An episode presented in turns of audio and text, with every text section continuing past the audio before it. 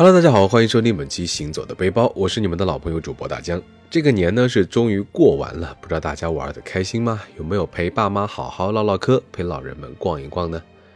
听着这节目，大家其实应该听得出来，大江感冒了，确实一冷一热，加上流感高发啊，所以呢倒下了。也希望大家能够多多注意身体。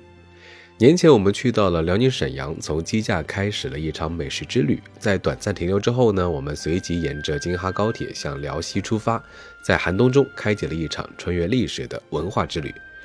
此行的目的呢，也是为了探寻一个对许多中国人来说既陌生又熟悉的名字——契丹。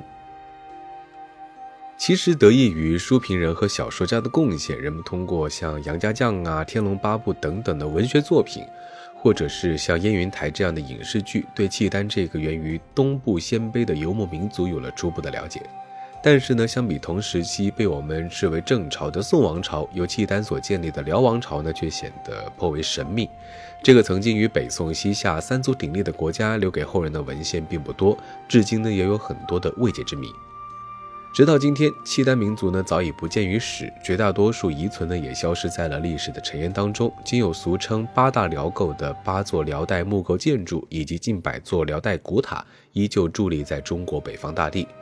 他们历经千年，仿佛一个王朝远去的背影，诉说着曾经的辉煌和悲壮，也成为了我们窥探契丹民族兴衰的一扇窗户。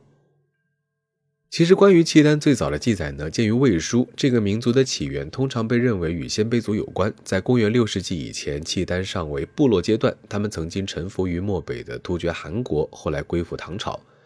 唐天佑四年，契丹人耶律阿保机统一八部，称为契丹可汗，并于后梁真明二年建立契丹国。会同十年，辽太宗耶律德光率军南下中原，灭后晋，改国号为大辽。统和二十四年，辽与宋签订澶渊之盟，此后双方和平共处百年。从辽兴宗、道宗开始呢，辽朝统治就显露出了衰败迹象。至保大五年，辽国被金朝所灭，辽天祚帝呢被俘，辽朝王后呢宗室耶律大石西迁到中亚的楚河流域，建立了西辽，后来被蒙古所灭。从契丹国立到辽天祚帝被金朝所俘，共历时二百一十九年。辽朝强盛时，疆域东至日本海，西至阿尔泰山，北到额尔古纳河和大兴安岭一带，南至今河北省白沟河和山西北部，是历史上中国北方最强大的草原游牧帝国之一。与此同时呢，辽代还是中国佛教发展的又一高峰，从皇帝到百姓多崇信佛教，在五经乃至各州大量修缮佛塔和寺院。作为辽王朝的统治核心区，在今天的辽西地区依然留下了为数众多的砖砌佛塔。建于开泰九年的义县奉国寺大殿以及殿内的泥塑佛像群，使我们得以一窥辽代佛教信仰的深刻内涵。在大多数人的印象里呢，辽王朝始终站在中原政权的对立面。然而，从整个中华民族的角度来看的话，其实契丹和北宋都是中国的一部分。那么，接下来的几期节目，我们就一起去探寻那个遥远的国度。我们去的第一站呢，是内蒙古赤峰市下辖的宁城县。宁城地处蒙辽冀三省交界处，虽然不在辽宁境内，却位于西辽河的上源老哈河岸。早年呢，属于热河省，曾经在上世纪七十年代短暂的归属于辽宁省。如今宁城县城呢，距离辽蒙省界也不过二十公里，在传统观念和历史上，仍然属于广义的辽西。尽管如今的宁城只是一座小县城，在历史上呢，它却有着不同寻常的显赫地位。从地图上看呢，宁城处在内蒙古高原与松辽平原的过渡带，西接燕山山脉，北控辽河上游，东临大凌河流域，战略地位呢可以说是相当的重要。元朝在此设有大宁路，明初呢改为了大宁卫，是朱元璋第十七子宁王朱权的驻地。如今宁城之名呢，便与其有关。但是呢，如果我们把时光回溯到公元十一世纪，这里呢还有一个名扬天下的名字——辽中京。熟悉历史的人都知道，辽代设五京，即上京临皇府、东京辽阳府、中京大定府、南京西京府、西京大同府。而宁城呢，正是当时辽中京大定府的所在地。在今天宁城县城以西二十公里的老哈河北岸，依然能够寻找到当年辽中京的遗址。因为从宁城站去辽中京的公共交通并不方便，所以我们下了高铁呢，索性就包了一辆出租车过去。翻开辽中京的历史，它始建于辽圣宗时期的辽统和二十五年，也就是一零零七年。这座城池的建立呢，可以追溯到辽宋之间的澶渊之盟。当时的辽王朝统治者辽圣宗呢，叫做耶律隆绪，是大名鼎鼎的辽国萧太后萧燕燕的儿子。他在位期间，辽国结束了与北宋长达二十五年的战争，两国签订合约。此后呢，辽宋之间不再有大规模的战事。澶渊之盟后，辽王朝为了便于与北宋交流，并利用北宋每年缴纳的岁币。征集幽蓟地区迁来的汉族工匠，在当时首都辽上京以南七百里的地方修建了规模宏大的辽中京。虽然辽中京在名义上只是辽王朝的一个陪都，但是由于地理位置上比首都辽上京更靠近中原，因而，在辽国的军事、政治、经济上呢，都扮演了非常重要的角色。可以这么说，辽圣宗之后的辽代中后期皇帝都是以辽中京作为王朝的统治中心。辽中京的规模呢非常的巨大，城市布局呢也仿照了当时的北宋国都汴梁，由外城、内城、皇城三重部分组成，周长呢超过十五公里。然而这座北方首屈一指的大都市却在明代遭到焚毁，从此呢成为了荒芜之地。现在辽中京遗址范围内的地标建筑，除了城墙遗址之外，仅存三座砖塔，即大明塔、金代小塔和半截塔。这三座塔呢并不紧挨在一起，相互之间呢有一定的距离。如今的辽中京遗址是一个免费的景区。其实早在一九六一年，辽中京遗址呢就已经入选了全国重点文物保护单位，这也是内蒙古仅有的两个第一批全国文保单位之一。另外一个是辽上京遗址，在内蒙古赤峰市巴林左旗。辽中京遗址三座塔中最高大的一座呢，叫做大明塔，它的全称是辽中京感圣寺释迦佛舍利塔。旧时呢也称作大宁塔，后来呢因为谐音讹传为大明塔。在从宁城城区开往辽中京遗址的路上，很远就能够看到大明塔伟岸的身影。而当你站在塔的跟前的时候呢，这座建筑的浩大更是给人一种非常强烈的视觉冲击。大明塔的高度达到了八十点二六米，直径呢三十五点六米，就塔高而言是全国排名第四，仅次于陕西泾阳崇文塔、汾阳文峰塔、定州料理塔。而塔的体积呢，更是全国之最，塔基的周长达到了惊人的一百一十二米，国内任何古塔呢都无法与其比肩。有意思的是，在查阅大明塔的资料时，会发现它其实在长高。比如说，上世纪六十年代勘测的高度是六十四米，八十年代大修的时候，资料就显示是七十三点一二米。到了一九八八年，人们又铲除了塔基的覆土，露出了辽代始建的台阶式基台，于是塔的高度呢又变成了八十点二二米。实际上，这座塔其实并不是长高了，而是被埋浅了。清理掉覆土后的高度呢，才是它真正的高度。但是，如此宏伟的一座大明塔，它确切的建造年代至今尚没有找到确切的史料记载。根据1892年大明塔维修时发现了一块塔砖上写有寿昌四年四月初八的题记，寿昌呢是辽道宗耶律洪基的年号，从而专家推断呢这座塔应该在1007年到1098年之间所建。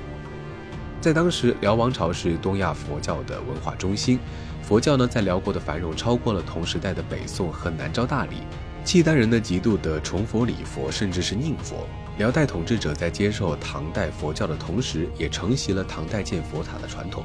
从皇室到民间都拿出了大量的财富来修建寺庙和佛塔。作为辽王朝中后期的统治中心，辽中京乃至整个辽西地区就成为了辽塔最集中的地方。国内现存的辽塔按形制呢，可以分为密檐、楼阁、花塔、覆钵四种。其中辽西地区的辽塔以密檐式砖塔最为常见。按形制来说，大明塔是一座八角形十三层密檐式实心砖塔，自下而上呢分为塔基、塔座、塔身、塔檐、塔刹五个部分。密檐式塔最大的特征呢，就是第一层塔身特别的高，而第二层以上的每层的层高呢又非常的小。大明塔的塔基上方呢是一圈装饰万字纹和仰莲纹的须弥状塔座，承托起塔身的八个巨大立面，仿佛呢用一个莲花宝座托起了海天佛国的八大部洲。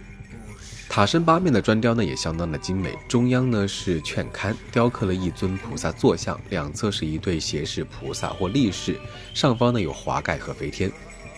与燕山以南雁门关以北的辽塔塔身表面多为门窗图案不同，辽西、辽东两地的佛塔呢，皆是以佛教造像浮雕为塔身装饰。这种一主尊、二斜视、三华盖、二飞天，主尊辅坐于劝龛中的布局呢，可以认为是辽西、辽东两地辽塔的典型装饰。这八个立面的主尊以正南方向为正面，这一面雕刻的是大日如来。旁边呢有两行蒙文题记，翻译过来就是“大清咸丰甲寅年进修，为清代修补时所绘”。这也是大明塔有确切记载的一次维修，时间呢是清咸丰四年，也就是一八五四年。另外七尊的名目呢则有不同的解释，目前比较主流的说法是药师七佛，但是呢也有人认为是过去七佛，或者是释迦牟尼佛的七个化身。而在塔身立面的交角处，还各有一个二节塔形倚柱，上段呢刻有八大灵塔之名目，以进犯王宫牲畜塔开始，至婆罗林中圆寂塔结束，记述了释迦牟尼从出生到圆寂的八段历程。下段呢则刻绘有东南西北四面八位胁侍菩萨的法名，对应八大菩萨曼陀罗经中的八大菩萨。至于另外四余面的历史像，则说法不一，推测呢有可能是八大菩萨的愤怒像化身及八大明王。大明塔的第一层塔檐呢是木斗拱，两层以上的塔檐呢则均为砖仿木斗拱，层层叠压，显得非常的密集，将砖仿木构呢发挥到了极致。与木构的斗拱起到重力支撑的作用不同，砖仿木的斗拱呢完全就是装饰作用，让人远远看上去如同榫卯咬合的木构一样。与此同时，为了在视觉上匹配塔身巨大的体积，每层塔檐的叠色顶部呢，还用了木船辅助挑檐，以增加出檐长度。顺便提一下，大明塔的塔身与塔檐呢，下面安置有铜镜，是取佛光普照之意。与其他的辽塔相比，大明塔的塔刹显得非常的小。实际上，这个塔刹的通高达到了九米，其中铜顶高度将近三米。但是与巨大的塔基、塔身、塔檐比起来呢，大小确实有一点点不协调。按资料显示呢，这个塔刹是后世补做，而非辽代的原物。实际上，在上世纪八十年代大明塔大修时，这座清代补做的塔刹铜顶也被做了替换，塔顶的原物呢就放在遗址景区中的辽中金博物馆内。大明塔的旁边呢就是辽中金博物馆，它虽然是一座国家三级博物馆，馆舍规模不大，展品呢却是很有看头。其中馆藏国家一级文物呢有四十四件，数量呢甚至超过了某些国家一级博物馆。实际上，辽中京博物馆就是宁城县博物馆，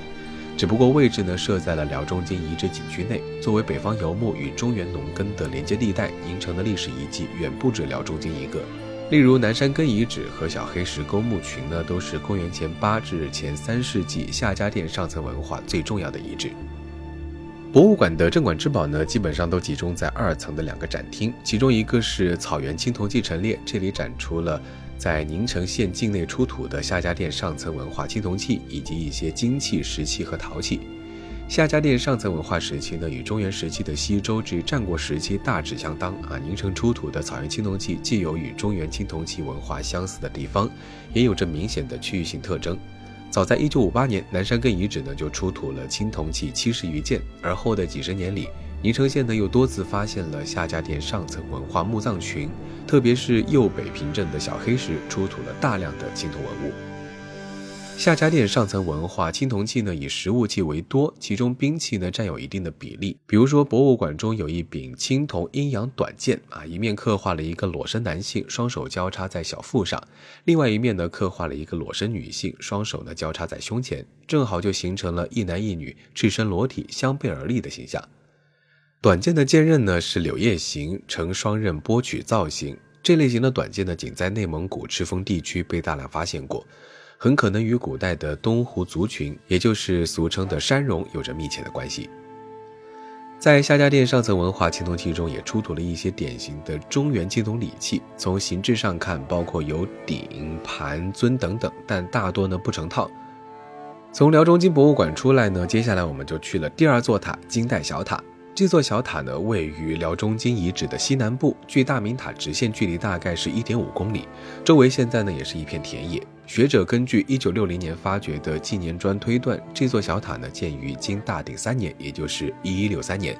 是一座金代砖塔。公元一一二二年，辽中京被金兵攻占，三年后呢，辽国灭亡。从完颜阿骨打起兵到辽灭亡，仅仅用了八年。金灭辽之战呢，就如同摧枯拉朽一般迅速。关于辽王朝衰亡的原因，一直有辽以事废、辽以塔废的说法。尽管一个朝代的灭亡绝非单个原因那么简单，但是契丹人过度宁佛造塔建寺，不仅使自己丧失了勇武精神，最终呢，也耗尽了大辽王朝的财力和技术，早已是不争的事实。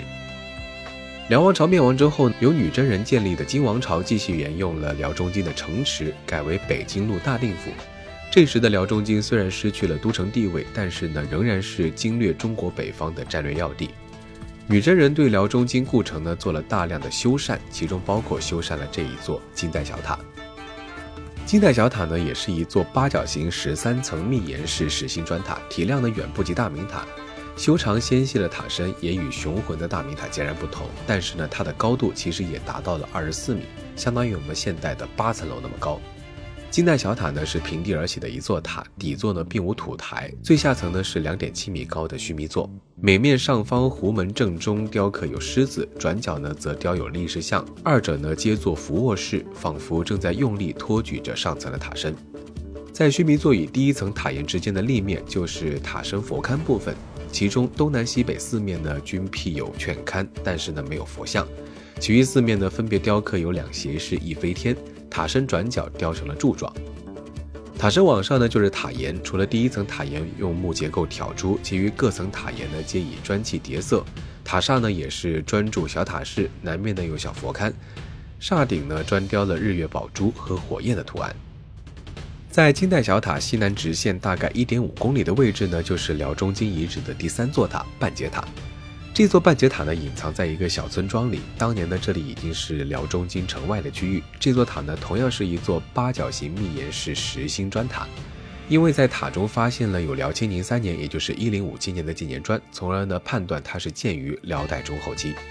由于半截塔的塔身砖雕非常的精美，这座塔呢又被附近的村民叫做花塔。但是很可惜，塔身第一层以上的部分呢，已经全部的坍塌。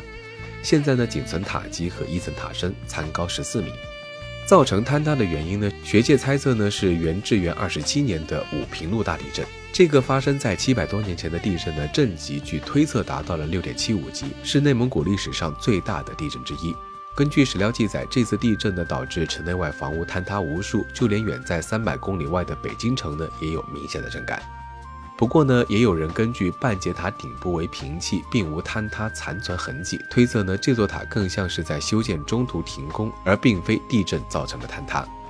虽然半截塔的可观赏性不如大明塔和金代小塔，但是站在塔下呢，还是能够看出塔身的砖雕非常的精致。其中东南西北四正面开甲券门，上方及两侧雕有宝盖、飞天和祥云。另外四面呢，则分别雕刻了三层密檐塔两座，推测呢可能是八大灵塔。从空中俯瞰，可以清晰地看到半截塔、金代小塔、大明塔的位置分布。三座塔之间的几道残墙土堆呢，显然就是辽中京的城墙遗址。除了东南角被老哈河冲毁之外，部分城墙残高呢仍然高达数米。参观完半截塔，我们就回到了宁城县城。品尝完当地特色的对家，就打车前往高铁站，准备呢出发前往我们的下一站辽宁朝阳。碍于时间关系，本期节目到这里就先告一段落了。非常感谢各位的收听，也欢迎大家关注我的微博“千大江谦虚的谦”。我们下期节目再见喽，拜了个拜。